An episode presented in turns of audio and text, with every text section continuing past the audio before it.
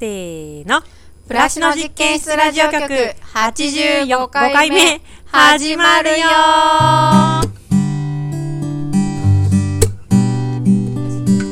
85回。5。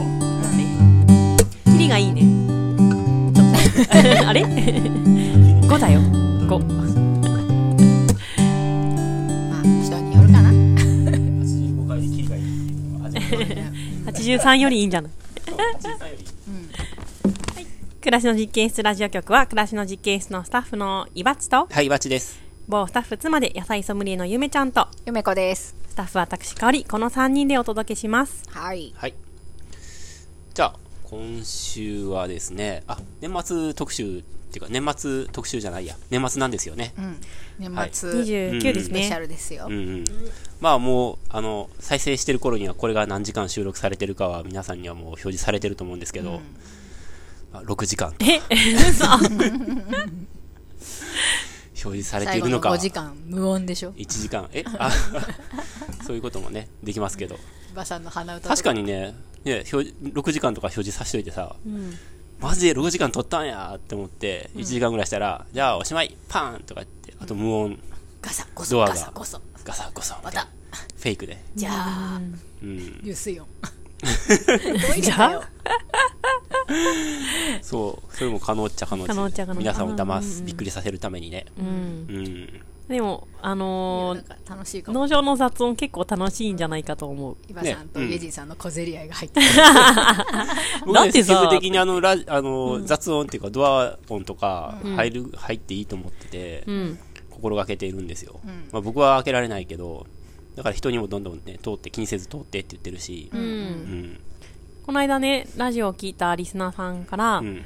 あの、雑音についてん。コメントもらって、猫の鳴き声がすごいしてたね、この間し。てましたね。そう、うん。あれは、どの猫とかってすごく聞こえてて、うんなんであんなに泣いたのって聞かれて、まあ、ご飯欲しかったのかなって答えたけど、なん。かそういうのを結構、うんあの、あ、外だったねとか、うんうん。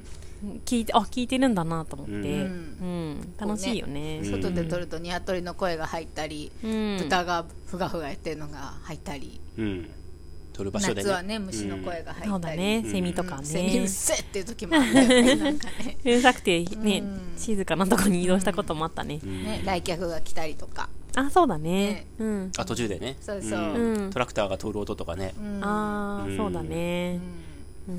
そう。雑音？あ、雑音で言うとね、うん。その、この電子音がビーって多分入ってるっていう話回？をさっきしてまして、みたいなね。なんかね、端末を、端末が寒くなると、とか、ちょっと充電し忘れたりとかすることがあると、充電しながら収録することがあるんですね。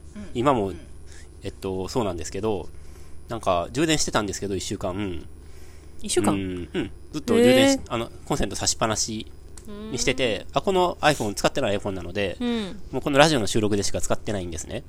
それで、ずっと充電してたんですけど、なんか寒いと、速攻、なんか最初画面見たら100%なってたのに、なんか5秒後に1%になって、で、低電力モードにしますかみたいな、イエス、ノーみたいなやつが出てきて、はいって押したら、低電力モードみたいなやつに切り替わって、で、速攻5秒後ぐらいに、ヒューンって落ちちゃうみたいな。なんか寒い時ってバッテリーすぐ落ちるじゃないですか。うん。それで今、収録前にいろいろどうしようかこうしようかってやったんですけど、まあ結局、それで、これで撮るしかないかと思って、うん。この電子音の、これなんかその周波数で僕前に、あ、周波数でね、何千ヘルツってあるじゃないですか。うんうん。その2000ヘルツとか1万ヘルツとかいう、そういう、こう、なんか、モスキートみたいなやつ、うん。あの、年取ってきたら聞き取れなくなる、うん。高音域の高周波数の音の音なんですけど、これは多分ちょっともう忘れちゃったけど 5000Hz ぐらいの音が入ってるんですね、うんあのビーっていう電子音が、まあ、今撮ってる時はもちろん聞こえないですけど、後で再生した時に、これ多分充電しながらやるとその音が入り込んじゃうみたいで、うん。それで音声編集ソフトをちょっと入れて、うん。えー撮った後にね、うん。でそういうノイズをあの削除できないかなと思ってちょっとやろうとしたこともあったんですけど、うん。なんかちょっとまあ僕の力量不足というか、うん。そのソフトの問題かもしれないんですけど、うん、まあうまくできなくて、うん、だからちょっとご容赦願いたいんですけど、うん。結構僕はこれ聞いてると結構ストレスなんですよ。うん。うん。ゆめちゃんは気にならないって言ってますよね。うん。私結構もう耳があれかも でも聞こえるけど聞こえるけど気にならない。なんか多分あのモスキートーンとかもね、うん。あのそうなんだけど、うん。なんかちょっと聞こえるけどそんなうるさくないみたいな、うん。でも若い人が聞くとすごいうるさいみたいなうん。感じだからまあもしかしてうんそうかもしれない。察してください、でも一番若いよね。まあどういう環境で聞くかによってね、うん。あまあね。イヤホンで聞くとね。車で運転中にんね、聞いてるとかだと、うん全然気にならないよ。多分ね、普通の車の音の方が、うん。うんうん。窓とかちょっと開けてたりとかしたらもう絶対聞こえなくなっちゃうし、ううん。うん。イヤホンで聞くとね気になる場合もあるかなとは思うんですけど、うん。あの気にしなきゃいいんです。ね。はい、そんな感じやったね、うん、先週の放送で何やったかなゆめちゃんが。真実なんてないんだみたいなこと言っててね。質量？何 真実なんてないんだ、えー、そんなこと言った、うんうん、哲学だねなんか自分の信じたいことを信じればいいみたいなこと言ってたよ。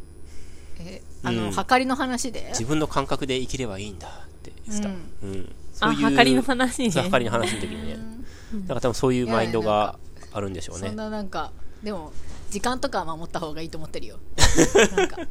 そうね。なんかのらなんかそういうミュージシャンみたいな感じではないよ。そうね。うん俺が時間なんだみたいな。そうそうそう。時間がそう俺にいうのにとらわれなくなったら楽になったみたいな そういうミュージシャンではないよ。あ そうそうまるで実在するかのような。イイメージです、ねざっくりとした、あのすごいあの、はい。ミュージシャンへの偏見ですね、うんうん。すいません、はい。まあライブの時間とかね普通にミュージシャンのライブとか行っても時間通りに始まらないですから。あれ始まらないことがかっこいいって思ってる、うん。なんか中二病こじらせ感あるよねうん、ちょっとまあまだかなまだかなっていうこう盛り上げ演出、うね。うん。10分後ぐらいじゃん大体。うん。うん。あー2時から始めますとか言ったらさうん。なんかいないよね。2時にさいなくない？まずそこに。いもしないみたいなイメージで。映画の上映時間とかもさ、なんか最初に結構 CM が入るじゃないですか、うん。入るまあ、スポンサーのね10分とか15分とか、うん、問題もあると思う結構長くない？うん。うん。うん、結構長いよね。うんざりする、番宣がねあそう。の次の映画のね。そん。な映画館で映画見ないですけど僕、だからなおさらなんか慣れてないからなんか一体いつ始まるんやろみたいな、うんでバーンって東映みたいなマークが出てきて、始まったかなと思ったらまた CM みたいな、本当に始まるときってさ幕がもう一回開かない？ウィーンって。あーなるなんだなる。なるなるよね。そうだそうだ。うん。なんかもう一段階開くよね。あるある。うん。ちょっとだけ端っこが、うん。やっと始まるんだっていつも思うんだようね、ん。思い出した。そうだね。で最近行かないからだけど、うん。うん。でもあのあの CM みたいのは別に嫌いじゃないよ。ああ見たくはなるよね、うんなんかあと映画泥棒のさあのあの CM あるじゃん。あれ好きよ。絶対やってるやつ、うんウィンウィンウィンウィン。そうそうそう。あの盗撮ダメみたいなあうそう。うん。はいはいはい。映画泥棒。映画泥棒。なんか。だっけ？ううん、んなんかあるよね。あのさビデオカメラ古いカメラみたいな顔の。なそうそう。カメラくんみたいな。そうなんか軍手しててなんか、うん。パントマイムみたいなのして。トマイムみたいなの踊ってて、最後にガチャってこう光がさそのビデオ君に当たってうん。うわ眩しいってなって。うんそうそう。そうそまあ、海賊版はやめてねみたいな、うねうん。うん。そう。はい。はい、ノイズさうん。一回抜いてみるよ。これ抜いて途中で、ほら今ねうん、ストーブの前で iPhone 温めてるんですよ。うん。ほらほらいきなりだってさっきまで10%やったのに今すでにね、39%とかになってて そんなたった3分ぐらいでそんな充電できるはずないないじゃないですか、数字にとらわれちゃダメだよ、ちょっとね。一回じゃあもう今無音で。うん。皆無だよ皆無。どうかな？あほらこれ今抜いてるんですよ。なくなったかな？なくなるんですよ。もう明らかなんです。いや俺は俺たちは今わかんないですけど、これでは取れるんじゃん。こまめに見れ突然ばいいかな。落ちたら嫌じゃない、突然押したら嫌だよね、うん、ねえ。もう嫌だよ。同じことは喋れないし。そうね。うん。うん。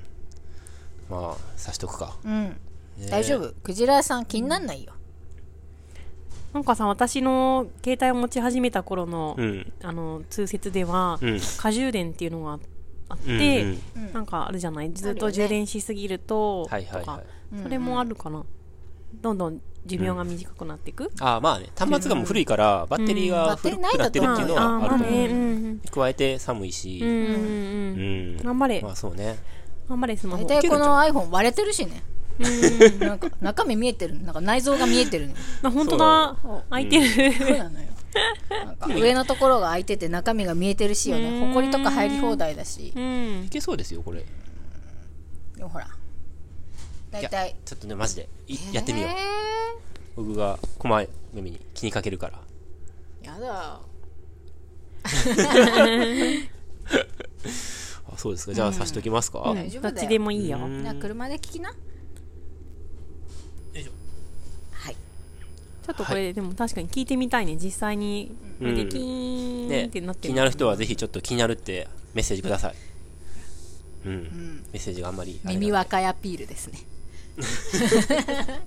私は聞こえる。そんなにね高周波数ではないそんな感じ。比較的低めなので、割と気になるんじゃないかな、うん、でもどれだけ自分が気になるかきだってさ、気にならないことって気にならないじゃないですか。やっぱり人って、うん。おいい面白いテーマですね、え、うん。あるよねそういうの、ううんんうん。うんうん。全然気にならないことあるよね。逆に言われたから気になるようになったみたいな、ああ、うん、うん、うんうんそこ？みたいなそんなことが存在してたなんて。うん。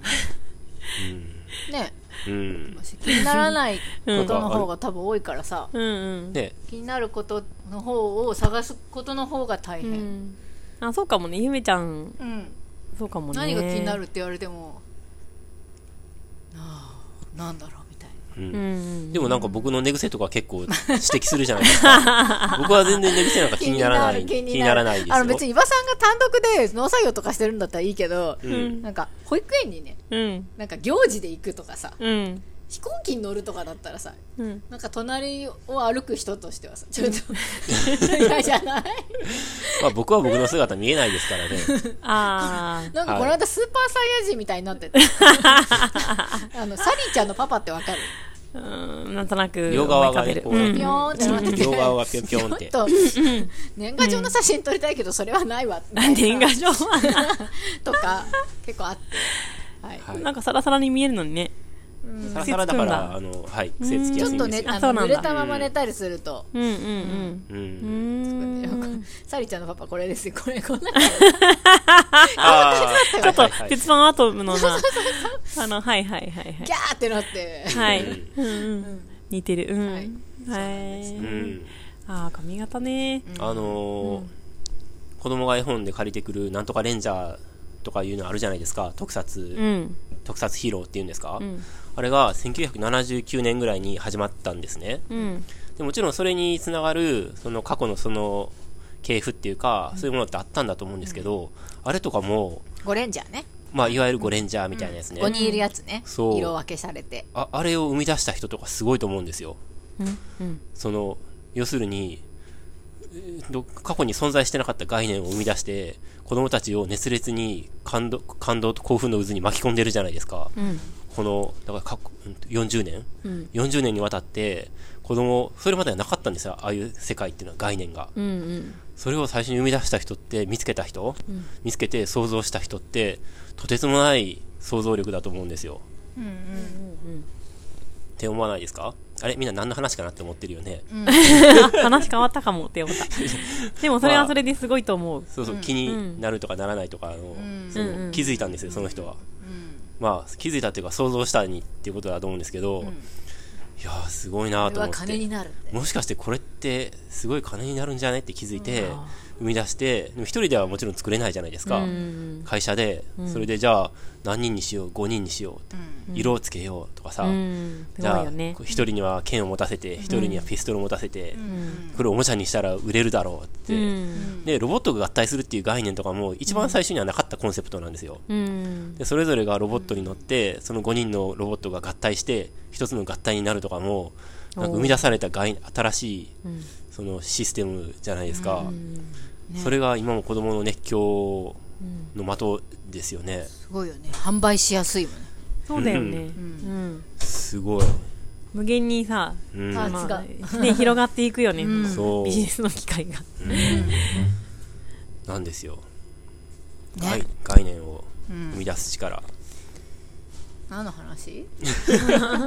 ノイズが気になるかどうかってことです。はい。気にならない人には、そのノイズってのは存在してないので、うん、うんえー別に何もないってことと等しいってことです。そうねね。ハディさんがさうん。あの新聞がさ、うんうん当日の新聞がないとすごく焦るじゃない？焦りますね。うんうん。焦るというか、えー？ってなるじゃん、あれも、ああー当日の新聞が見つからないぐらいで、何がそんなに？って思うけど、うんあ大事なんだなと思って、ね。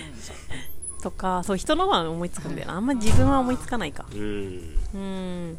昨日の新聞読めばいいよね。ん。昨日の新聞読めばいいかなっていう。ね。うん。ままああ、大事さがね、人それぞれ。かなあるよね。ね新聞新聞で言えば私、あのテーブルの上に新聞が広げた状態で、かなりの時間が経ってるのは気になる。ああ。あれ結構、はいはい。ふんって思いながら片付けてる、はいうん。って思いながら、なんかさ時々さうついさ今そこにいたのみたいな状態で新聞が広がってることあるよね、んうん。あるある。ちょっと曲がってたりとかちょっとさ、うん。ちょっと折りお折られてたりとかしてさ。あ今まで読んでたでもよね結構時間経ってんだよね。あるよねそういう時。あこれは何？このまま続きを読みたいっていうことなの？座席キープしてんのかな？そみたいな。れともなんか忘れてそのままなんか作業に行って、うん。もうなんかこのことは忘れてるの？どっちなの？って思って。て、うん。でもなんかもうご飯なのに、ん。なんかそういう状態の新聞がしかも1箇所じゃなくて2箇所とかにあんのよ。えー、そうなの？あ、ねそうか。レジンがほら、あれすごいね、なんかもうね、朝的にはちょっとないわと思って、いつもね、新聞は、って思いながら片付けてます。うん。そういう時ってやっぱり、みんながそれぞれに小さくそういうことがあるから、まあ、ふんって思わずに片付けるのがいいのかもしれないね。なんなの？え、なん、なんて言った今？なんなの？って。なんなの？なんなの？お前さ誰？やねんてはお前だな、新聞広げてるの。違うよちょっと待ってよ。お前だな。ね濡れ衣ですよ、それはちょっと。まあ新聞読んでんのはハリーさんと伊庭さんぐらいだから、どっちかだなとは思ってたあーあ、でもね、みんなでも2読んでるよ箇。所、二箇所があったら伊庭さんとハディさんやな。ああ、そうかもね。うん。でも大丈夫。こういうのって全員自分じゃないって思ってるから。そうなんだよ。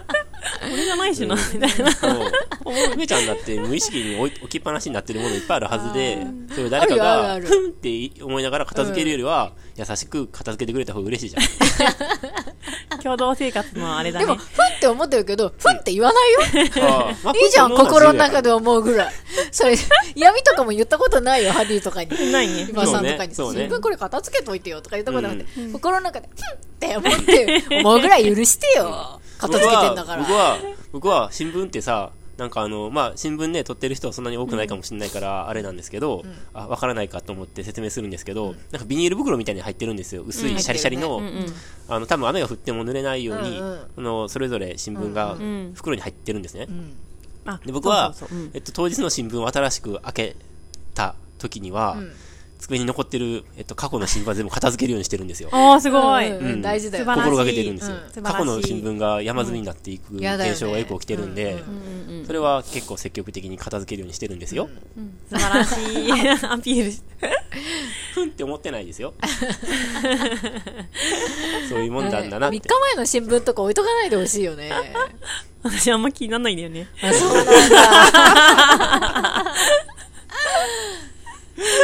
ねえまあ、そういうののちょこちょこ積み重ね新聞で。入れを作ったらいいってずっと思ってたあ、の。本当だなんねか。箱か、あと壁にさ、なんかこう、かけられるやつ。なんか新聞じゃないものがいっぱい入ってんだよ。そうなんだよ。そんどこに？ピアノの横に。うん。ピアノのなんかね、横？広告みたいなのがいろいろ入ってて、とか寿司とあれ、そうなの？うん。新聞入れなの？な雑多な物入れになってるんだけど、うんとにかく新聞入れがあったらいいなって思ってて、うんなんかその机のね、結構大きいテーブルじゃないですか、農場って。そのなんか4箇所ぐらいに新聞が点在してんの。現在してる。結現在構な、してる。なんか、あの場所を占めてるわけよ。うんうんうん。で、なんか片付けるにも、なんかさ、ぐるっとテーブルを回ったりするじゃん。まあ、随分広いからね。そう、なんか、ああ、うん、ふんってなる。私なんて新聞ほとんど読まないのに、って思いながら、そう。ああ、年末にする話題じゃないですか。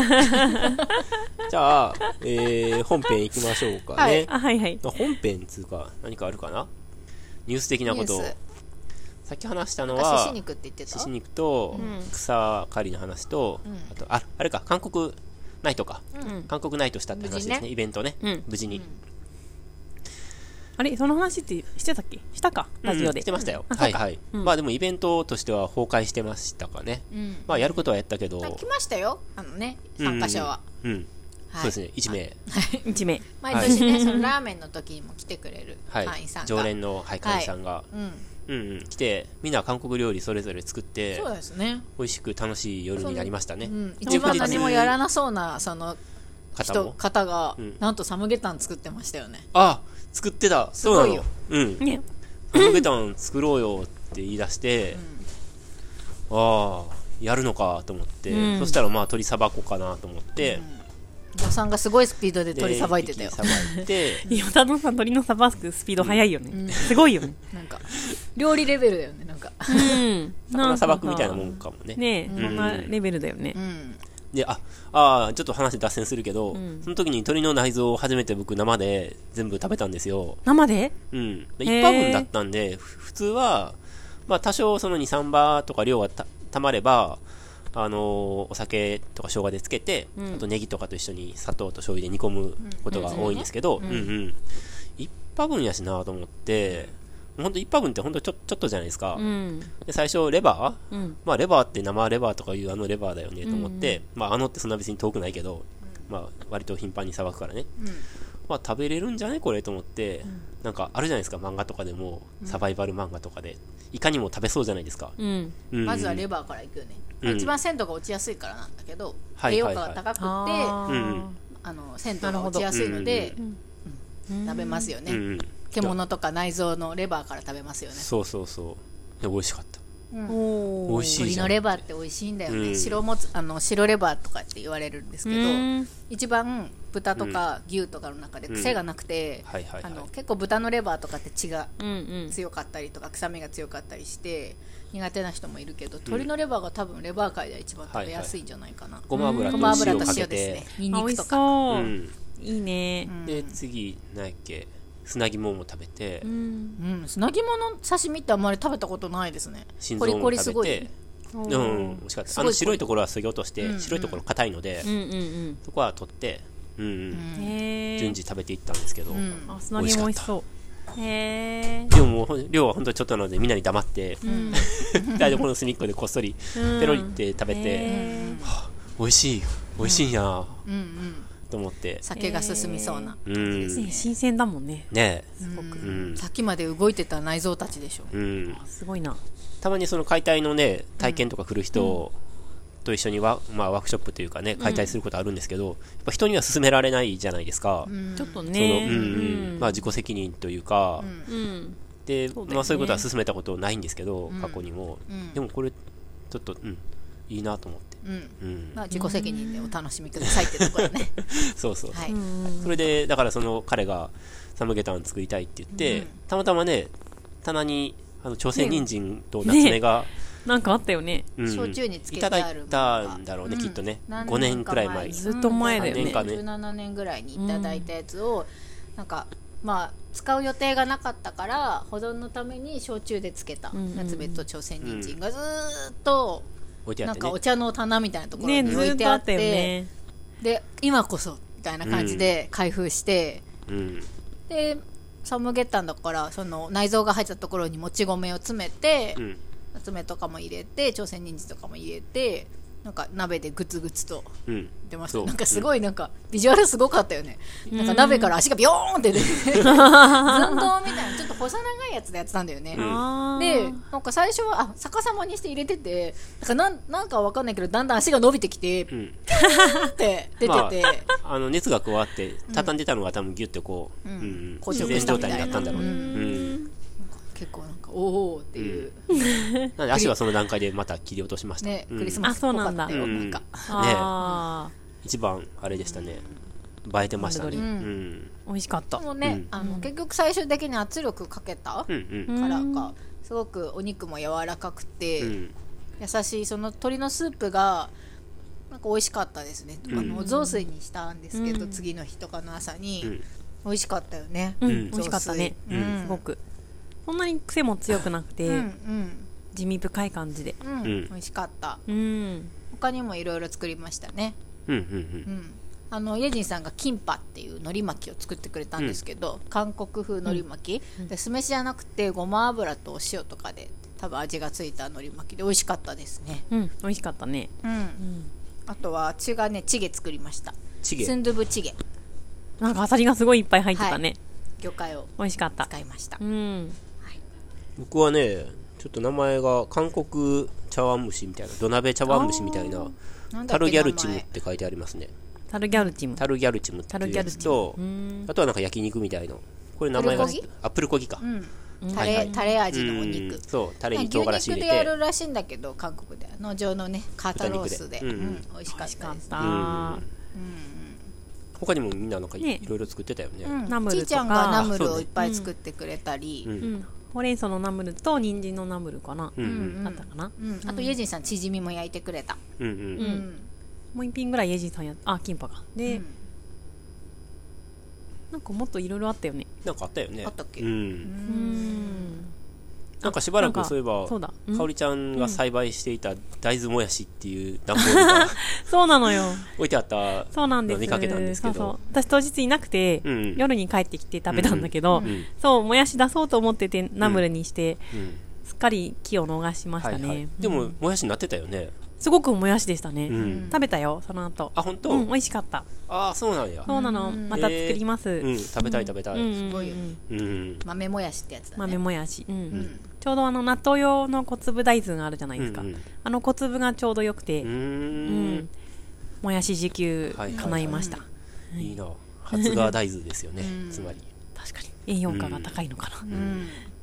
ね。うんなんかそのテーマを決めてご飯を作るって久しぶりにやって楽しかったですよね。いいよね。やりたいねって話になり、うんうん楽しいよね。何年か前にイベントじゃないんだけどなんかドイツ料理作った時もすごい楽しかったって覚えがあって、うんそしたらかおりちゃんもそうだったって言ってて、うんうん。ソーセージを作ったタイミングかな？そうだと思う。農場でうん。でかおりちゃんがザワークラウド作ってくれたり、うん。私がアイスバインを作ったりしてなんかあのオクトーバーフェストっていうドイツのビール祭りみたいのが、まあ、日比谷公園とかでね、日本も真似してやってたりとかして、まあただののんべえの会みたいな感じなんですけど、うん。ああいう感じでなんかお祭りな感じで楽しかったなとうん思うんって、楽しかったね。うん。またやりたいなと思って、そういうテーマを決めた、うん。うん。お料理会、うんうん。うん。たまにあのやっちゃんがさうん、ひあの食堂でメキシカンああチリコンカンみたいなやつ？そうそうそう、んん。とたた。トルティーヤ？あそうそうそう、うん。たた。たタコス？タコス？トルトルティーヤ？うんわかんない。うん。どっちかな？わかんない、をやってくれることがうんうん。あったり、うんうんうんうん。楽しいよね。楽しい楽しうい、ん。どんな国があるかね？どんなテーマが、うん。さっきちーちゃんがあの中華料理、うんうん。もう幅広いけど中華って言ってもうん。あの今回来てくれた参加者の人が中国茶に詳しいじゃん、ああそうだね、うん。だからそれとピータンとか。ピータン？あピータンとか作ってみた卵いね。じゃん。作ってみたいじゃん。おうー。んだからまあそういう中華料理もいいよねって。そうそう餃子とか、うん。天津ね。あー。肉まんとか。あーそういう意味では台湾料理でもいいね、うんうん。とね。か、うん。確かかおりちゃんフレンチとか？フレンチもいいね。うん今年作ったあのメンマー拓郎君と作ったメンマーはラーメンイベントにならなかったので、うん。メンマーあの使わずに置いてあるんですよね、うんうん。うん、和らぎメンバー。乾燥してあるのでそういう中華料理とかだったらね、あいいね、うんいいねいいね。ねえあんまり国思い浮かばないけど。うん。あインドとか？うんカレーね。うん、うん。うん。スゆパイスちゃんがねよくやってくれるけど。うんうん。あとはなんかイタリアンとか？あー、うん私なんかラザニアとか食べたい。ラザニアってどこ？あー。イタリア？イタリアっぽいね。うん。ぽいね。ラザニアってすごくない？すごいよね。あれすごい手間かかってるよね、うん。ホワイトソースとミートソースでしょ？うん。しかもラザニアでしょ？あの両麺でし方両ょ両方のソースさそう、うん。超めんどくさくてさそれ両方作ってさなんかあの小麦の平べったいやつで挟んで焼くとか何事？って感じじゃん。もうもうもう。何？今日パーティー？っていうメニューじゃない、あれ、うんパーティーだよパーティーなんじゃんねパーティーだよ、うん。レ絶対。ザニア食べたい。手込んでるよね。ううん。んあとなんか中東欧とかリトアニアとかなんかああいう辺とかで、やっぱ豚肉料理がやっぱ結構あの辺りの国ってまあしいろいろあるらしくってうん豚なん。だと豚豚。うん。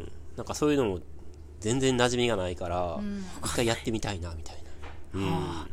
みんなで、みんな多分知らないから、ね正みんなでそれっぽいの作って、これかなみたいな、うん食べるの。うん。たまにね、ウーファーさんとかが来ると、その国の料理作ったりとか楽しいよね。楽しいよね。うん。まあ、東の人来てほしいわ。ねうねん。太るための料理みたいな感じの印象ありますけどね。どこ？東う？うんん、あ、そうなんだ。うん。まあ、寒そうじゃないですか。そう。はいはいうんうん。なんか豚の、ウクライナ？うん。料理で豚の脂身を何かしたものをうん脂身ごと食べるっていう。料理がうんあるねらしく、結構ポピュラーであるらしく、うんうんすげえなって思ってね。まあ、ラードは結構ん、そのね、使われますよね。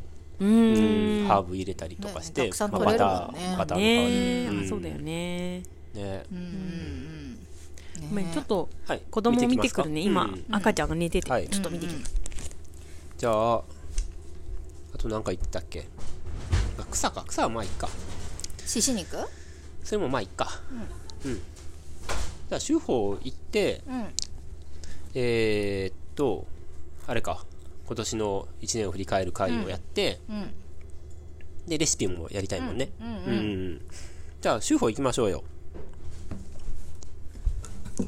じゃあ、より抜き、より抜き、修法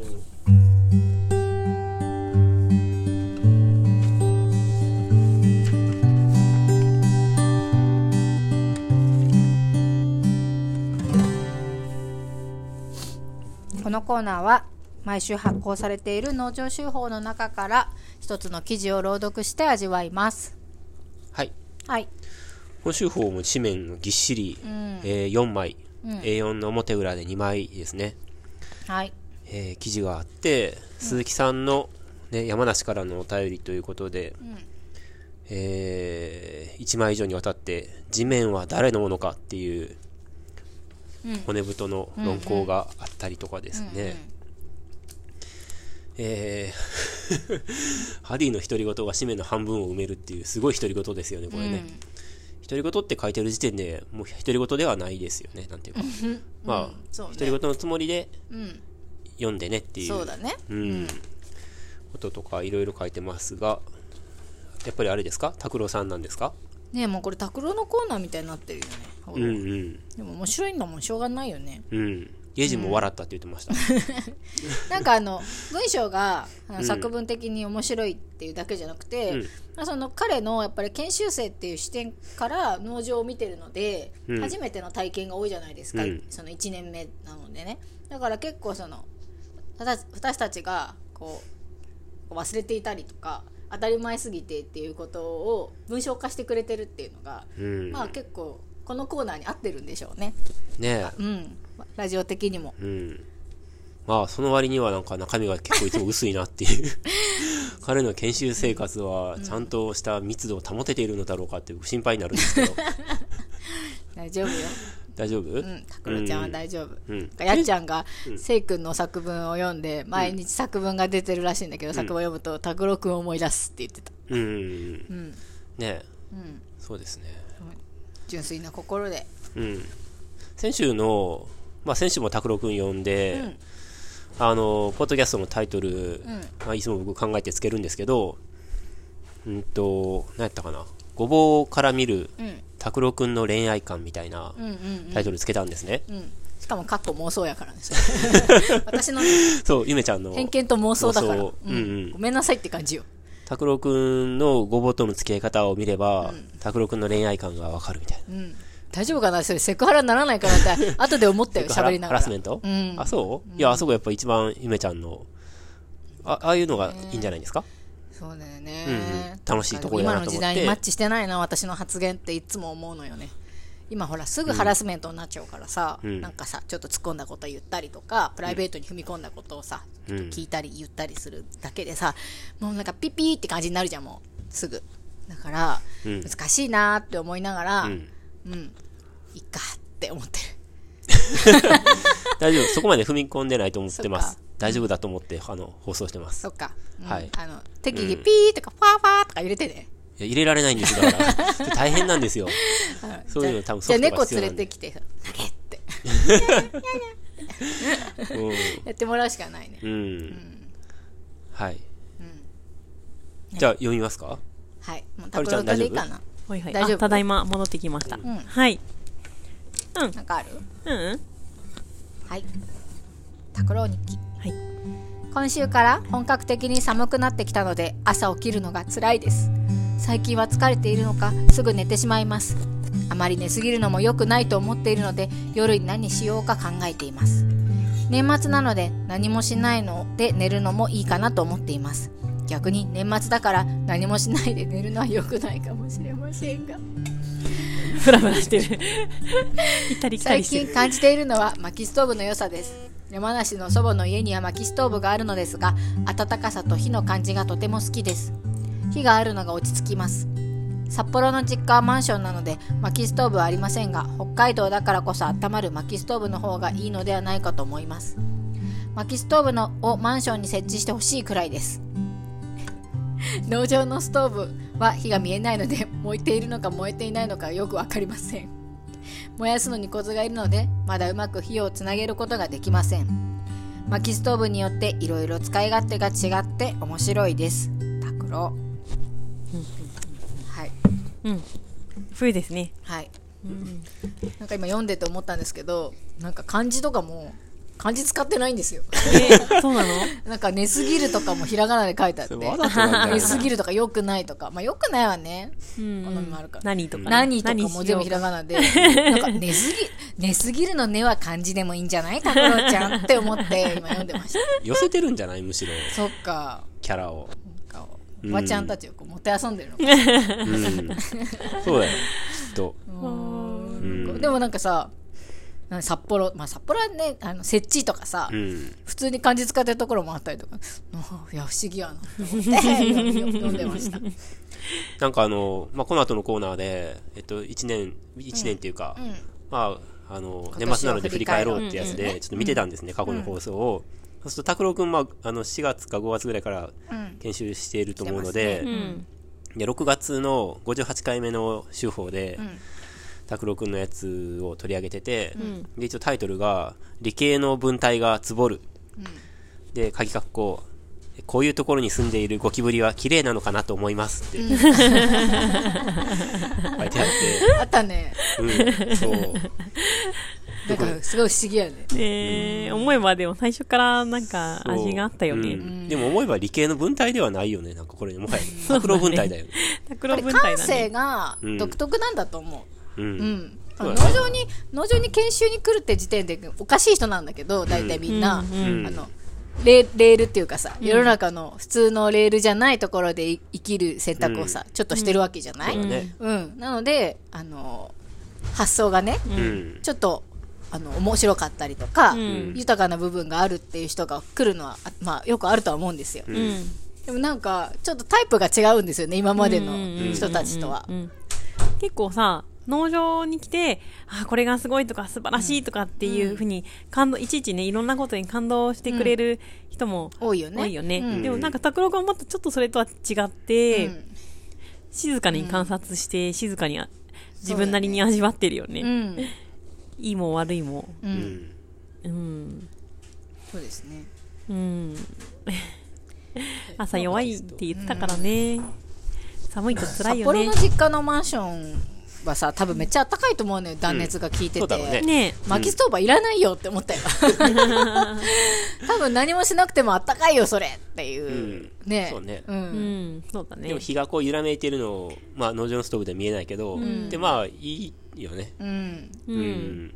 なんかそういうさ、なんか、その、暖じゃなくて、雰囲気の良さで、うん。なんか、暖房器具を使うとかさ、うん。もうなんか貴族のお遊びでしかないじゃん。うちらにとってはもうさ、なんか死活問題っていうかさ、そうねなん。か薪イコール命みたいな感じじゃん、うん今の時期なんか。うんうちなんてもうお風呂もだしさ、うん。薪がなかったらもう何にも、何にもないよ、みたいな。そうだよね。そう。熱湯を飲むしかないみたいな感じじゃん、ガスで沸かした。そう。暖取るとしたら。うんうんもう、まあ、うん湯たんぽとかはね、うんあのガスで沸かせますけど、うんやっぱり体の芯まで温まるお風呂も沸かせないし、うん。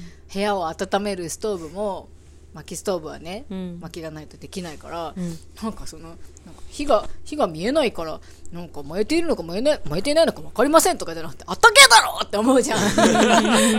そんな。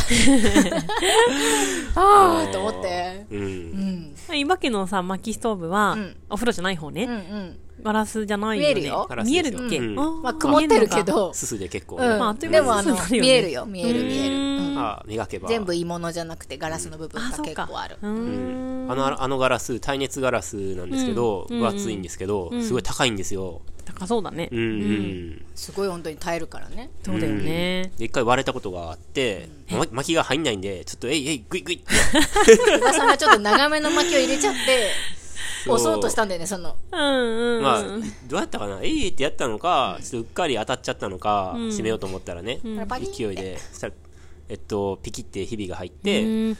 で、まあ、交換せざ、まあ、しばらくそれで使ってたんですけど、うん。あの、危ないなって。えっと、ストーブってあの吸い込む力で、うんあの煙突に煙が上に上がっていく力で吸い込むじゃないですか。うんうんだから割れてても全然問題ないんですね。なんか燃えてれば。うんうんあの、ガラスの割れてるところから逆に煙がその部屋の方に戻ってくるってことは起こ起こらないんですうんね。基本的にはう。んだからまあ良かったんですけど、ちょっとまあ、いくらなんでもと思って買い替えようと思ったら結構なお値段がして、ちっちゃいストーブなんですよ、うちのやつは。うんうんの正面のちっちゃい耐熱ガラスなんですけど、それで6000円ぐらいしたかな。うんん。で、送料とかもかかって、うんだからあの火が見えるっていうことのために、うんあの耐熱ガラスになってると思うんですけど、うんあれには結構なコストがかかってるんですよ。ううんん。だってさ耐熱ってうんではあるけど、ガラスだったら熱はたためにくいよねうん。でも熱いと割れちゃうんじゃないかな。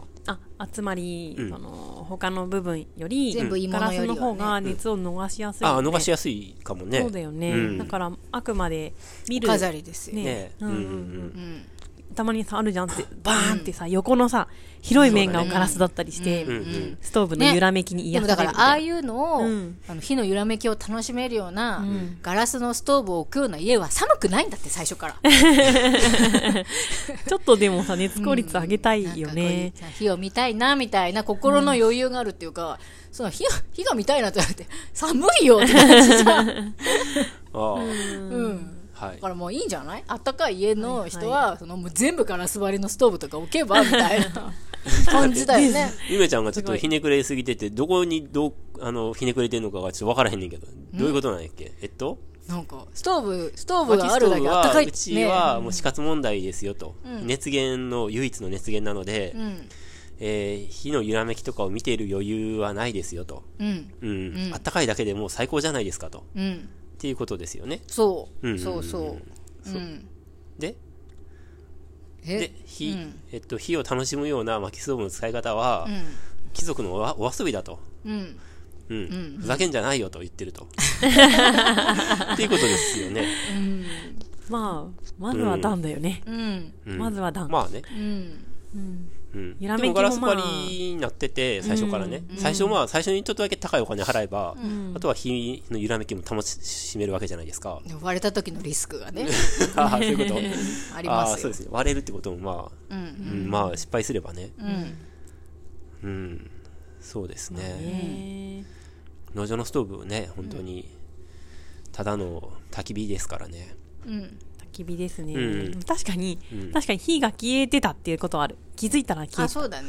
うん。てああ、そうだね。開けて確かめないといけないからうねん。それはある、うん。うん。うん。でもあの、うちの薪ストーブ、ちょっとだから鋳物の、うん。まあちっちゃいんですけど、ちっちゃいから安いんですけど、それにしてはちょっといいやつ買い替えたんですね。うん。その前は、あの、超安い時計ス、だるまストーブって言って、うんうんまあ本当にアルミみたいなやつ、ステンレスでできてる、うん。ペラペラのやつをちょっとだけ使ってたんですけど、そっちの方があったかいんですよ。え？そうなの？うん。うん。あの、熱がもう明らかに漏れ出てくるから、うん。本体がすぐに熱、あ熱くなって、うんうん。鋳物のやつは、まあ、じんわりはあったかくなってきて、あったかくなってきたらあったかいんですけど、なかなかあったかくならないんですよ。やっぱり、うんうんゆっくりかな。うん。でも暖かくなれば暖かい、うんうん正しい日本語ですね。はい。あったかくなればあったかい。そう、うん。だからすぐ暖かいのは即効性はないそのアルミのストーブだとは思う、だから農場のストーブも熱効率はすごい無駄が多いと思うんですけど、すごく暖かくなるなと思いますよ。うん。うん。暑いぐらいになる時あるよね。ね。暑っみたいうな、ん、この高い天井、この空間の広さからすれば、結構効率いいんだろうなと思います。焚き火よりはいいよ。うん、燃やし方は焚き火と一緒なんですけどね、ただ囲ってるだけの焚き火なんで。うん。うん。という。いや。ーでも助かってますね。本当にね。で、なんか主婦にイラストが、これはイエジンさんがあれなのかな？イエジンさんですねこれは。空白があったから入れたのかな、こういうやつですよね。はい。ね。面がガラスで。ううん。ん。ですね。なんかこういう話するとあれなんですけど、私フランスにね、うん。住んでた頃があってね、うん。なんか海外の、ん。よくディズニー映画とかで暖炉ってあるじゃない？はい。ああ暖炉ね。あるある。でううちにも暖炉をね前の家の人その家の前の持ち主が暖炉を作って、はいはい。あったんだけど、一軒家だったんだけど、なんかパパパーパーってねうん。パーパーってわかる？スカスカで、うん。なんていうの？あごま。ん、なんていうの暖炉こそいわゆる焚き火だよね。そうなの、いわゆるあの本当にディ、映画とか出てくるみたいな、もう囲いとかさガラスとかなくこれはて、煙突だよね。煙突があって、でっかい煙突があっでて、煙はその煙突に吸い込まれていくっていうこそうそうそう。となんだよね。気流が。そうそううそう。でもあったかい空気もいっちゃってると思うんだよね。そうだね。だって壁に設置されててさ暖炉がこういうとこに、ん。ね。でそこは囲いもなんもなくてただの焚き火でさ、はいはいはい。全然あったかいのこっちにまあ少しは来てたと思うけど、やってたあのシステムすごいな確かに、ね。やってた暖炉って無駄、無駄多そうやすね。ごい無駄だと思うんだけど、うん。まあ石の家だからね石の家だから一回あったまあったかくなればあったかいんだけど石の家か石を温めるっていう石だか。から部屋が温まればあったかいけど、うん。ねなんかあのイソップ童話とかでよく仕込みってどうなってあるよね。イメージ。仕組み、うん。チェアにヒゲのおじいさんが座って。ロッキングチェアあそうそう。そんなイメージでおばあちゃんが編み物してるみたいな。やつねそうそうそう。うんうんうんうん。結構ね熱効率無駄な気がすんだよね。確か不思議なんだよね。暖炉って不思議だね。うん。ね魚でも焼くのかなみたいな感じだよね。確かに上に鍋乗ってるイメージがある。そうそうなんかいろりもさうんうんうん。昔の日本のまあ焚き火っちゃ焚き火じゃん。そうだ焚き火だあれ。ねうん。で上からさなんか吊るしてさうん鍋煮込んだりとかさうんうん。なんか魚を串に刺して焼いたりみたいな。まあ家の中でできる焚き火でしかもあれ煙突とかないじゃんまあ、だから屋根を、蚊帳屋根をいぶすための目的もあるからね。まあそうかそうか。煙で屋根をうん。いぶす防腐するっていう。焚き火だよね。でもあれも暖かくないらしいね。うん。まあ家がそもそもスケスケハウスやから、家全体を温めるなんて発想はないよね。ないね。ん。そうだね。ただ、ちょっとこう手をかざして、そのね、燃えてるところだけがあったかいっていうだけやもんね。ねえ。昔とかさめっちゃ寒いじゃん。うん。もうさ衣類とかも今なんか今みたいにダウンとかないじゃん。うん。ねインナーダウンとかなくてさうん。なんか一体どうなってやっぱり強かったのかな体が。ねえ強かったんだろういやねそれこそ気づかなかったんじゃない？寒いってことに？ゆめちゃんと一緒で。寒さに？そう。そっか。あったかいっていう概念が存在しなければ、うん。それはもはや感覚として認識できないから、あったかい体験をしたことがないのか冬にね。うん、うん。そっか。そういうもんなんじゃない？別にそれがどうとかないのかな。うん、僕もでもこの間布団に入ってて、うんまあこの間もお風呂の話したけど、その時はお風呂に入らなかったんだけど、なんか寒すぎて、うん。でも布団とかしっかり、あのーかぶってても、ん。なんか足とかが冷えたら、もうなんか寝れなくなるというか、うん寒いよね。でも布団、昔と比べたら絶対布団なんか暖かくなってるし、うんうん。で自分もそのちょっとしたダウンジャケットみたいなやつとか着たりとかして、靴下もいっぱい履いてんねんけど、寝れなくて、でそれで考えてたの。昔の人ってどうやって寝てたんやろって考えてたのその時に、うん今でも思ったのは、うん。やっぱすごい働いてたから昔の人、うん起きてる時は動いてるでしょ、うん。だからそれでこう体内からエネルギーが、ん。熱が発されて、ん。寝る時はもう疲れすぎてんじゃないかな。あそれもあるかもね。あ寒さよりともう暗くなったらすぐ寝るから、そうだね、うん。お風呂入って、温まっおて風呂入んないんじゃない、お風呂とかないんじゃない？いや入るでしょお風呂。あ違う違う。江戸時代ぐらいのイメージ。え？江戸？うんお風呂炊いてたんじゃないの？炊いてないの？毎日は入るのかか。なわかんない、うん家に風呂があるとか高級な感じなのかな、いやうかんないね。でも頻度は少なかったかな。そうかもね。わかんないね。ううん。ん、毎日入んのかな、そうだよね。どうだろうね。わかんない、ね。ちょっとでもあったかいうちに寝ちゃえば、んうんまあ、寝れるかもね。あそうかもね。8時とかね、うん。7時とかにはね、うん、そう。寝ちゃ思ううみたいうん。そうだね。それやってみたらいいんじゃない？やってみてる。実践してる、えしてる。実践してる？してる、してる。あそうだけどほら、現代社会人はいろいろすることがあるやん。そうですね。もう、本当に。そうだよね。なんだやんか、なんだかんだあるよね。うん。この間、なんか帰省するうん。にあたって荷物をう、ん。あらかじめね、ちょっと作って、実家の方に送っとこうってうん。言って、うんまあ、それですよ、それ。10時半ぐらいに起きてう、ん。え ?10 時半に起きて？うんうんうん起きああ、一回寝て。で、それ自体は30分ぐらいで終わる作業だったん。うんうん。まあ、まあ、ゆめちゃんがほとんどしてくれたんですけど、ゆめちゃんが起きたから、僕も仕方なくっていうか、起きざるを得ないな、みたいな。うん。え、二人ででやって？11時ぐらいにん終わさ終わって、ね、寝ようかと思ったんですけど、もうなんか体が冷たくなっちゃって。寒くて。さああ。うん。無理だみたいな私も湯たんぽ入れてうん。寝てたんですけど、うん。で僕は湯たんぽがないからペットボトルにお湯沸かして入れようと思ったら ペットボトルがすぐ縮み出してギューって。熱湯入れた1らリットルのペットボトルは。本当に500ミリぐらいのペットボトル、ええまあ、500ミリは言い過ぎですけど、言い過ぎだ700ミリぐらいに縮んで、うん。入れたお湯がペットボトルが縮むもんだから中からドドドブドブドブって溢れてくるんですよ。こんなことあんのかと思って。すまあ。物理だね実験だね。そう。それであのキャップの部分とかもなんか若干ちっちゃくなっちゃって キャップができなくなっちゃって。う。へえ。うんうん。まあ本体がちっちゃくなっただけなら、一応お湯は入ってるから、ん。キャップできればいいかと思ったけど、ん。キャップが効かなくなっちゃって、んああ、もうこれはダメだと思って、うん。で、ちょっと往生してて、しゃあない、風呂沸かすかと思って、それでボイラーでお湯沸かしたんですね。うん薪、また割って。はいはい。薪沸かさないとお風呂入れないんで、大変だね。日本昔話みたいな。そうなんですよ。昔話みたいなんですよ。に。うん。でもそう。昔話と違うのはもうさあの伊庭さんはさあったかい世界を知ってるからさ耐えられないそうなんですよ。さ、嘘、ふ布団一回入ったんですよ。だけど寝れなくて、昔の人は知らないからさあったかい世界をうんそうだねそれで寝てたじゃん、うんで12でも伊庭さん時ぐらい、は危ないよ12時ぐらいに起きて、それでペットボトル、その一件やって、うん。あ、無理だと思ってお湯沸かして、ん。で30分ぐらいかかるんですよ。うん。それなりの量食べるには。う。んで、12時半とか、わあやっとお湯沸いたと思って食べて、沸いても溜めないと入れないから、うん。で溜め始めて、で、そこそこ溜まってきて、入ったら、なんか、うちは子供と一緒に寝てるんですね。うん。で子供が、なんか上の5歳の子供とか、まあ寝、寝る、寝てればいいんですけど、寝が浅くなった時とかに、隣に誰か大人がね、いないと、なんか、いないって泣き出すんですよ。ああ。ううんんうん。そダダをこねるみたいな感じでねうんう。。それがまさに発動して、そのタイミングで、僕がお風呂入った瞬間ですよ。えああ、あったかい、やったよかったと思って、これでもう芯まで温まったらゆっくり寝れるわその時間と思って。12時半ぐらい そしたら布団の部屋の方から、父ちゃんうわ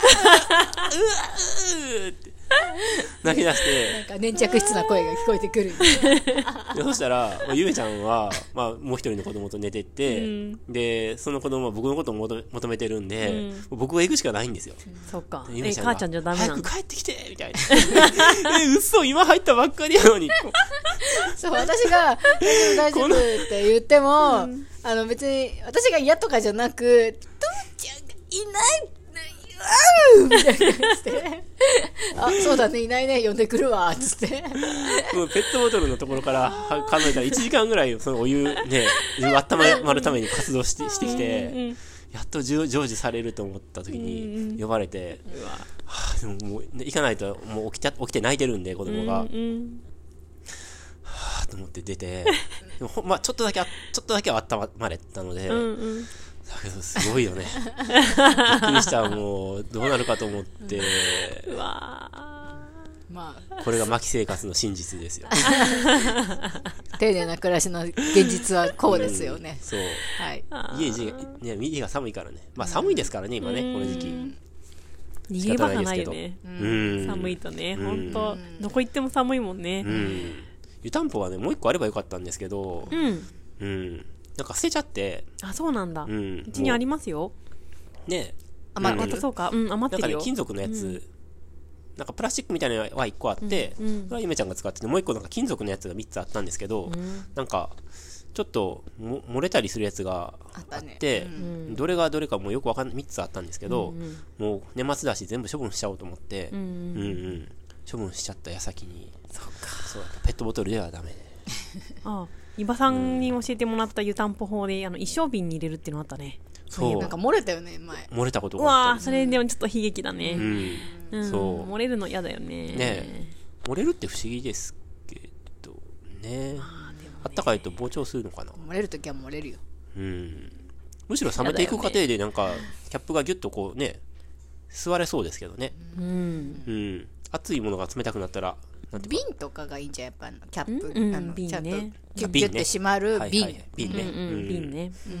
うん。でも普通の湯たんぽまあがいいですね。ね。かおりちゃんが湯たんぽくれるって言ってるから、ありがたく頂戴しといたら。はい農場のだけどね。うん。うん。うん。あるあうん。る。湯たんぽ大事。まあ電気。安価みたいなのでもね、あれですけど。うん。夜さ、トイレ行くのとかもめっちゃ寒くてさ。う、ん。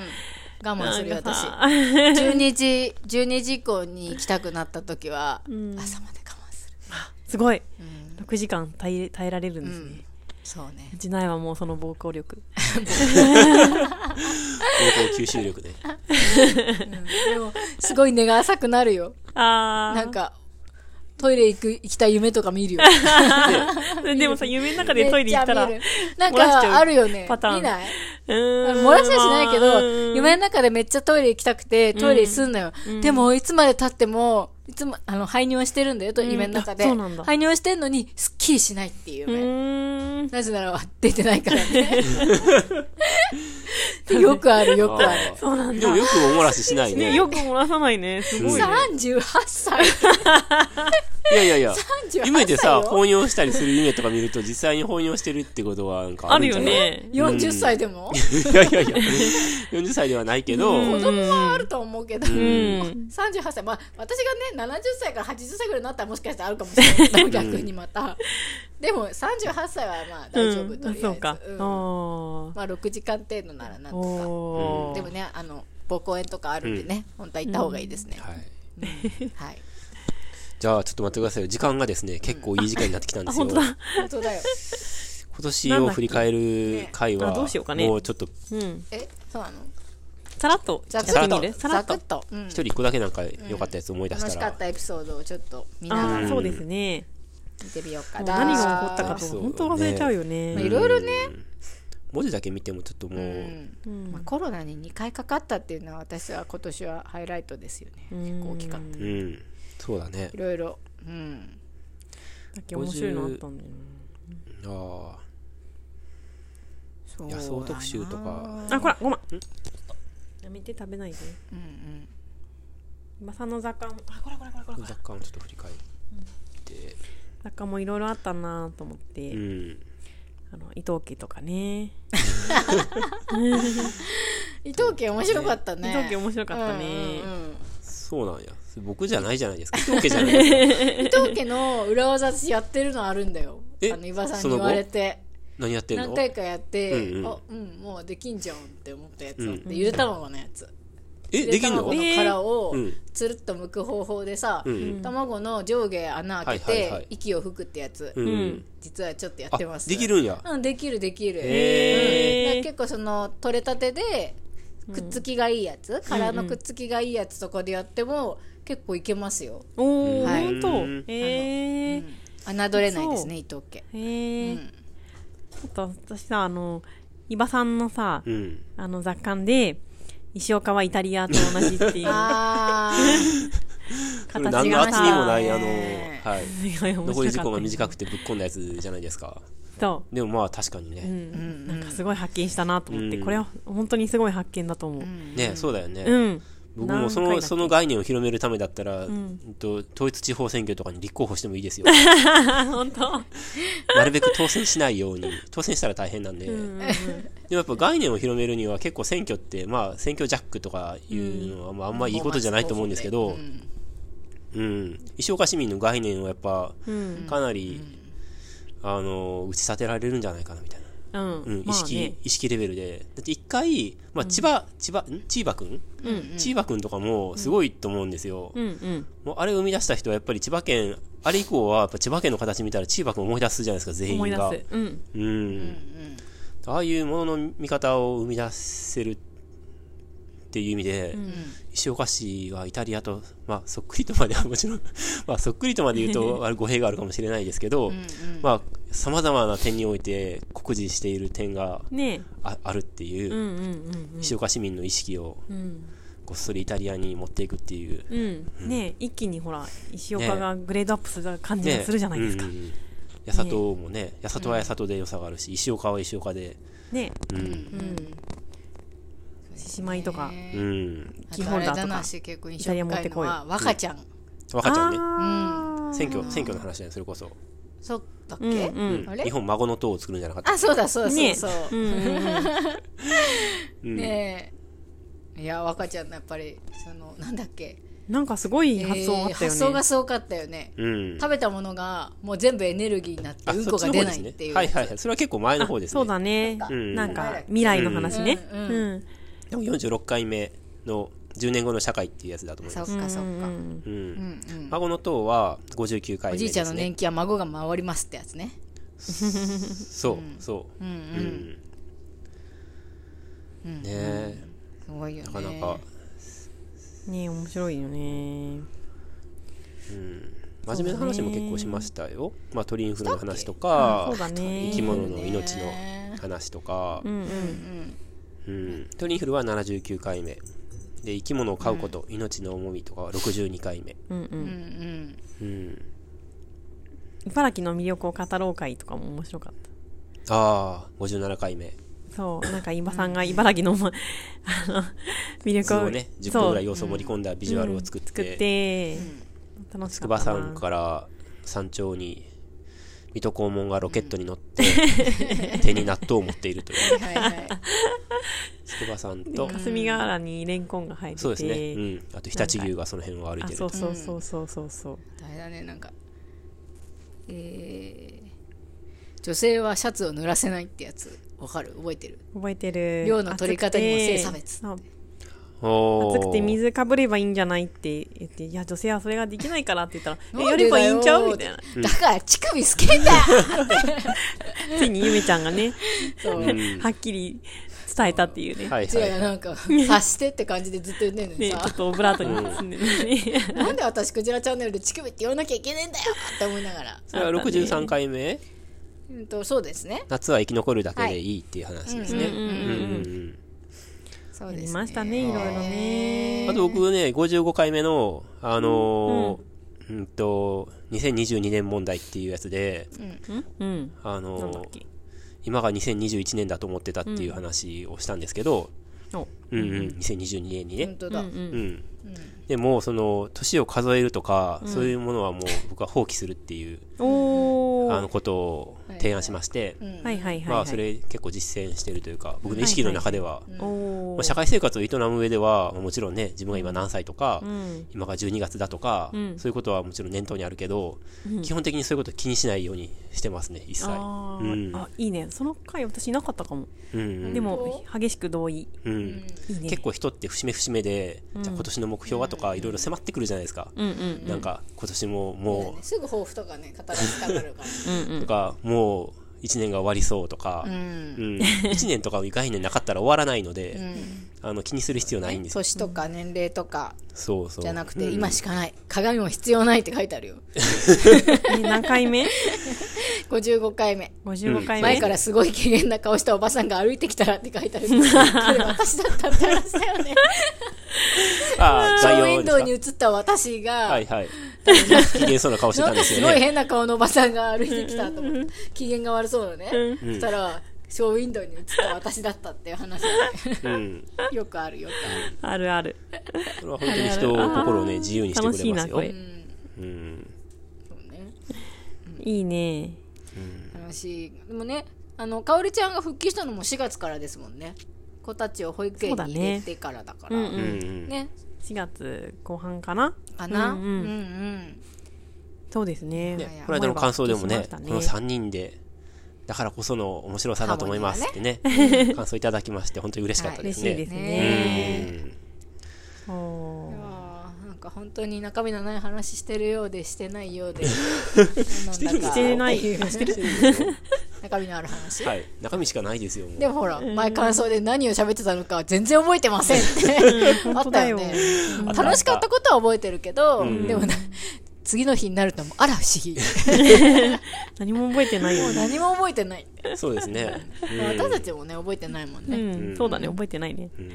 そういうメッセージいただけるのもね、本当に嬉しいですね。そうですね、ちょこちょこいただいたね。ね、そうだね。うんまあうん。コーヒーミルも来たし。そうだよね。プレゼントまでいただいたりとか、うん。結構そのねリアクションがやっぱあるっていうのはあの別にね あの3人で喋ってるだけでも楽しいっちゃ楽しいんですけど、うんうん。やっぱ全然違いますよね、うん。うん。お便りが来たしゅっていうはーってなるよね。ねうん。本当にリアル リスナーいたみたいな。ねね、うん。ねなん。か、伊庭さんはもう、クジラチャンネルの野望とかないの？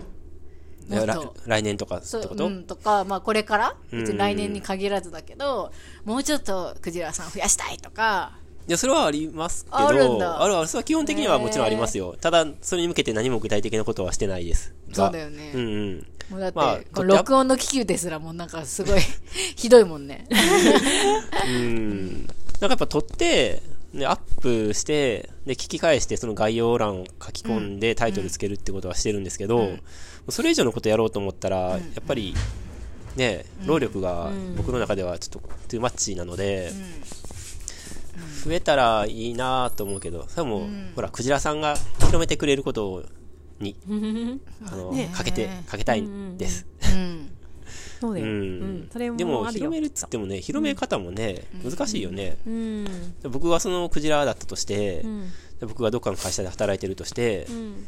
で僕はか仮にリモートで働いてたら、うん。もう人にね、広めるも何もないし、じゃあ例えば SNS とか、ね、SNS も今ね、そんなにちょっと下火なのか、どのぐらい活発かわかんないですけど、僕が毎週楽しみにしてる、ポッドキャストを紹介しますとか、Facebook とかで書いて、クジラチャンネルって言うんです、みたいな。この番組はとか、俺書くかなみたいな。書かないじゃないですか。なんか、うん。美容院に行った時とかさ、うんうんなんかちょっとした誰かとの話にで、うんうん。ポッドキャスト聞いてるんだよね、あ私も私もってなった時、なんか面白いのあるみたいな話になるタイミングって、あるかもしれないじゃないでうん、やすかっ。ぱポッドキャスト聞いてるっていう前提がうん。ある,、あると会話って始めれるんですけど、うんうんポッドキャスト何っていうところからなるんだよねそういうの。うんうん。なると。やっぱ進めね、うん。でもなんか進めても。クジラチャンネル超進めづらいよね。聞いてる。説明しづらい。ポッドキャストを聞いてる人、なんか知り合いだったらいいんだけど、美容院とかで絶対進められないし、うん。だってせ住む世界が違いすぎて何にもヒットしないなとか思っちゃうと、うん。なんか進めづらくないですか？うんうんうん。うん。なんか私が行ってる美容院とかは別に大都会にあるわけではないんですけど、うん。石岡じゃないんですね、うんうん。でなんか結構おしゃべりとかで楽しいんですよ、美容師さんとかアシスタントさんとかの、うんうん。ででもなんか茨城から来てるんですとか言って、ああ、そうなんですねって言って、なんか、何があるんですかって聞かれた時に、なんか若い女の子のアシスタントに、あ、筑波山が近いですよって言ったら、それはさっきのさほら茨城の魅力の回を紹介すればいいんじゃない？で筑波山があるんですよって言ったら、うん。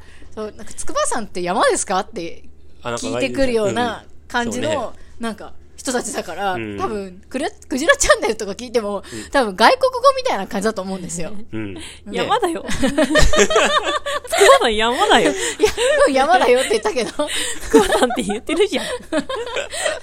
つくばさんってなんかカタカナで変換されたんじゃない？うんつくばさんかもしれないしつくばさんまあさんさんっていうねまあさんやからさそう。うんでそういう感じだから。まあわかる。田中さん美わかる容院とかで、クジラチャンネルの話しても、どんな話してるのとか聞かれてもさ、んえっと、進めづらいよね。なんか豚の人工授精がさ、みたいな感じでさ、もうほとんどがなんか外国語じゃん。うん。だから、そういうなんかあんまりさ、まあ、知ってる人はさ、みんな知ってるじゃん。うちら直接知ってる人は、ポッドキャストをやってるってことはうん。知ってて、聞いてくれてる人もいるし、まあ、そうじゃない人もいるから、うん。別にもうそれ以上のさ、PR ってないじゃない、うん。知ってる人に対して、で知らない人にどうやってこう進めるかだけど、うん。なんかもうあんまりないよね。ないよね。うん。まあうね。んないない。ないよね、そううね。ん。そうだね。さっきちょっと作業しながらちょっと別の話になるけど、その朝日新聞のポッドキャスト聞いてて、うん。そのサッカーのなんか取材にサッカーの、この間のワールドカップかな、の取材でなんか BTS の人がオープニングでパフォーマンスするみたいなのを取材しに行った、まあ、日本のその記者がね、うん。現地でそのでも集まってるお客さんは全員サッカーファンじゃん、基本的には。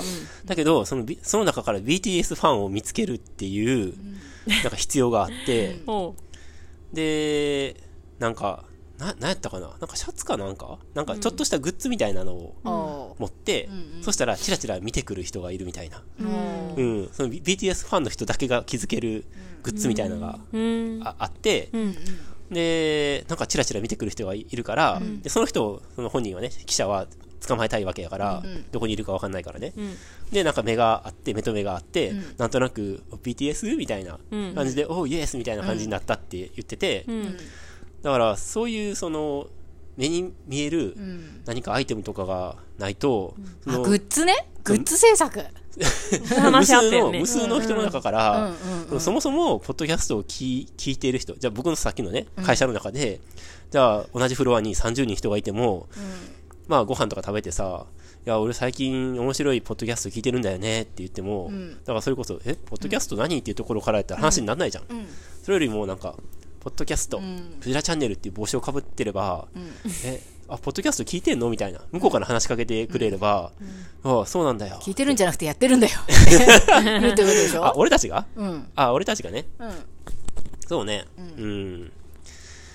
ね、でもまあ、そそうね。でもそこまで、なんだろうな。結局のところ、そんなに、だから、やっぱ、クジラさん自身が広めるのは結構難しいと思うので、まあ、減らなかったらいいかなとは思う。まあ、50人くらいの人がね、そうだね。聞いてくれてて、いや、それもすごいことだと思うよ。減って。ほしくないよね。うん。そうだね。うん。ね、目にす見えて。ごいと思う50人の人がこんなねざれ言をさ、うん。毎週毎週欠かさず、じゃないかもしれないけど結構なね、大体だって50回ね毎回再生されてるっていうから、うん。うん。聞いてくれてる人は毎回聞いてくれてそうな感じじゃない、すごいことですよね。すごいと思うよ。ううん。んありがてえヤッホー。うん。うんうん。え、ヤッホー？いや、今聞いてるわけでしょ。うん。語りかけてみたそうだね。。うん。うん。ありがとそうですね、まあ、かだからまあ別に来年だからなんか大きなことをしようとか、うん来年からこんなことをクジラチャンネルをやるっていうのは別に全然ないけど、うんうん。あの今いるクジラさんたちにうん。のねなんかお耳をねちょっと楽しく、そうだね。来年もできたらうんうん。いいのかな、そうだね。うんう。うん。不快にさせないようにね 気をつけてはいはい。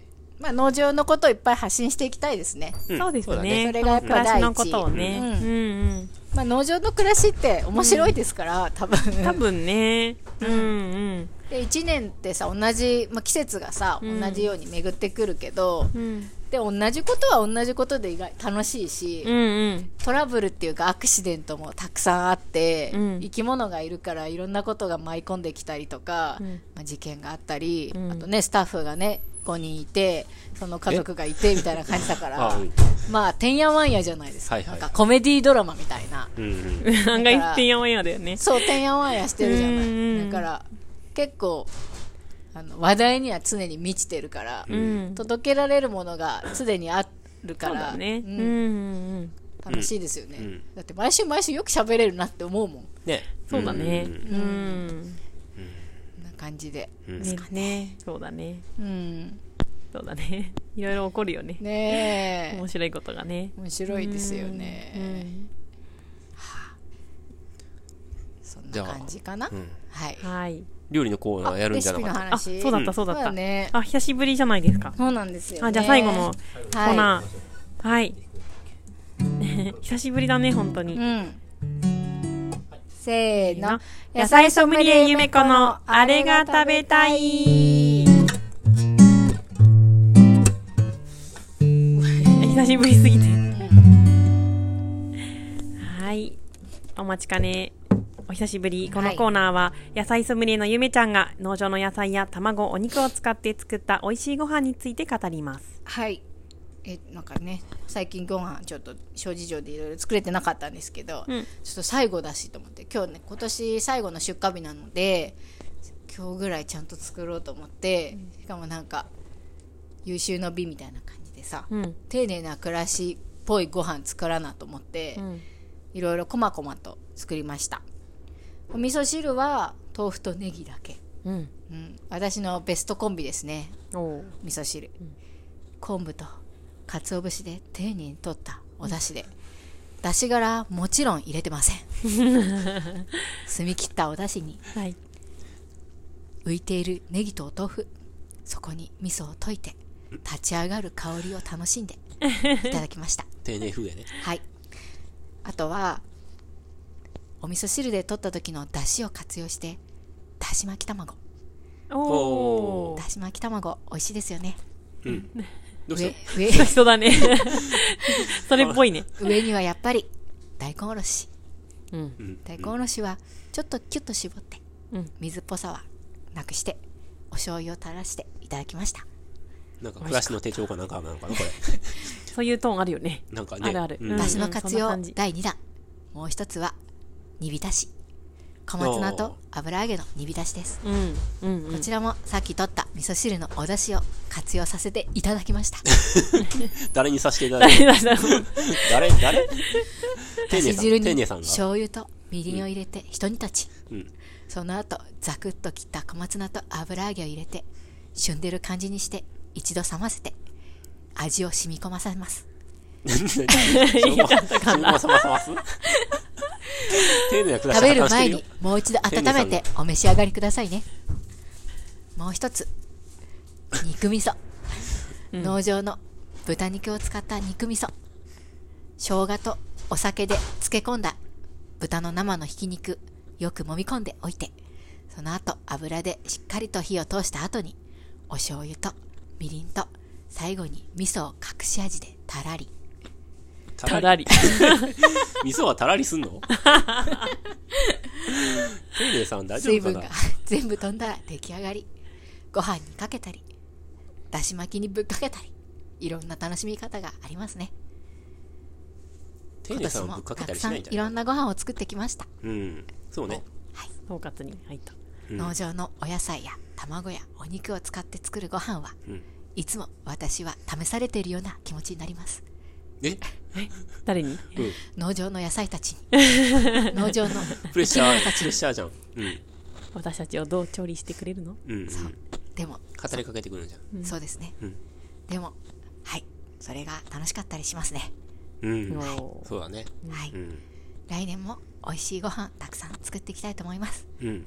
美味しいレシピがあったらどんどんどんどんお便りもお待ちしております、あとぜひ農場の野菜宅配セットね。はい。農場セッあぜひぜひ。ト、まだ取ってない方は。取ってください。うん。うん。クジラチャンネルではいつでもお便りを大募集しております、ポッドキャストや Spotify の概要欄からリンクが貼ってありますので。丁寧さん名付けようよ、このキャラ。そうだね。うんぜひ。ううん。ん。私たちに時々お便りをください、丁寧さん、かっこ笑い。はい、今年も残すところあと2日ほどになりました、皆さんこれから帰省される方もいたり家族がお家に帰ってきたりと、賑やかなお正月になる方も多いでしょう。はい。あの別に。私 このまま閉まるのかなーって思って。されてるよ。キャラに、キャラに押しつぶされてるよ。もうやめたいよ。止めてよ。黙って聞いてない。で続くなーと止思って。めてよ。